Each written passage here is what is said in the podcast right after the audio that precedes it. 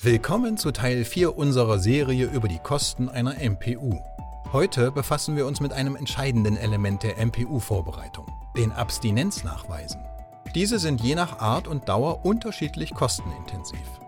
Abstinenznachweise sind in vielen Fällen ein zentraler Bestandteil der MPU, besonders bei Alkohol- und Drogenfällen. Die Kosten variieren.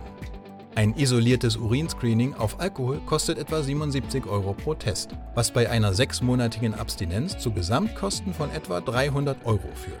Bei einer zwölfmonatigen Abstinenz steigen diese Kosten auf rund 460 Euro. Eine Haaranalyse für Drogen liegt bei etwa 180 Euro und muss zum Beispiel bei Drogen nur alle sechs Monate gemacht werden. Bei zwölf Monaten Abstinenznachweis entstehen demnach Kosten von knapp 400 Euro. Wichtig ist, dass wir mit Ihnen zusammenarbeiten, um festzustellen, ob ein Abstinenznachweis in Ihrem speziellen Fall überhaupt notwendig ist. Hierdurch können Sie deutlich an Kosten sparen.